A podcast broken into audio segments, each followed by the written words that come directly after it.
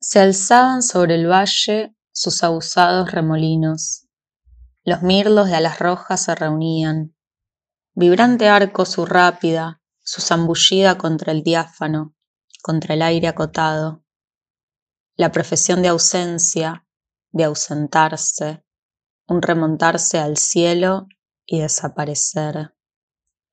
El momento del vuelo, otra renuncia al movimiento de la tierra liebre, pato arlequín, mariposa cola de golondrina, creé en este refugio.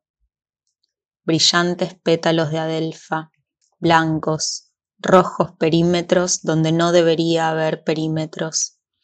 He aquí otro de mi larga lista de apartes, porque no habré tenido nunca un reloj que adelantara. El aparato que mide los minutos es nuestra propia imagen, la pérdida constante, e igual la delicada, la volátil condición del amor, el cuerpo traicionero, ese perturbador estado de creación y cómo hemos dañado. ¿No es uno buena lente para mirar a otro? Filtrar el cuerpo, filtrar la mente, filtrar la tierra resistente. Y acá con resistente me refiero a que soporta que aguanta la inconstancia del amante, el tratamiento lamentable, el experimento, lo no probado y lo no verdadero, los últimos intentos por ponerse bien. Elige tu propia aventura, fallo farmacológico o fallo orgánico, cambio climático catastrófico o algo parecido a lo que está matando a las abejas, colapso de la colonia.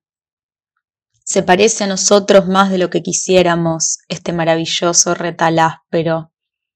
¿Y por qué necesito decir los sapos, el matorral, las nubes?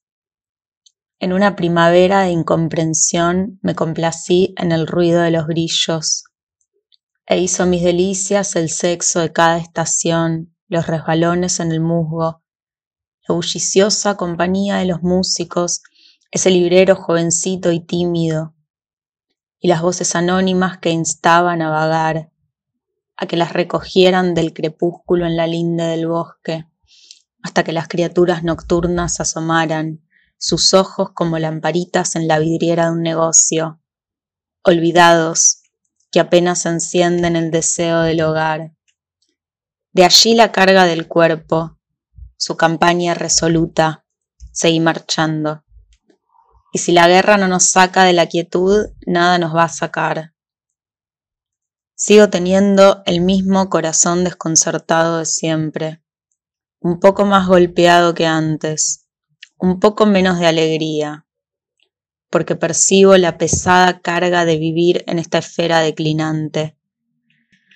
Al aire libre enumeré mi lista de placeres, ramillete de lila, olor a pino, gorriones que se bañaban en una zanja de desagüe, su canción, los pensamientos lujuriosos de la primavera mientras florecen las violetas amarillas y los cerezos forman sus primeros capullos completos, las cuerdas tónicas a lo largo de las piernas y brazos de la juventud, la juventud que se convierte en madurez al madurar su carne y al volverse más blanda, menos inalcanzable, ciruela sonrojada con manchitas.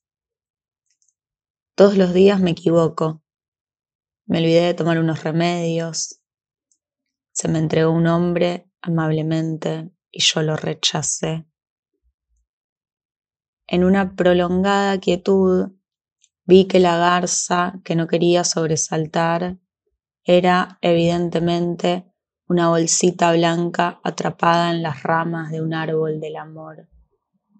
No entendí que el deseo era una fuerza mortífera hasta que, luz del sol, no me dejes todavía, aún no me arte de vos, ni que, aunque ya es tarde, no podamos aún reconciliarnos, si yo, el ser insignificante que soy, renuncio a todos los demás.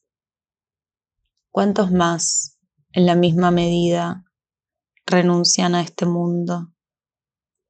luz, luz, no me abandones. Te canto esta canción y voy a cantar otra.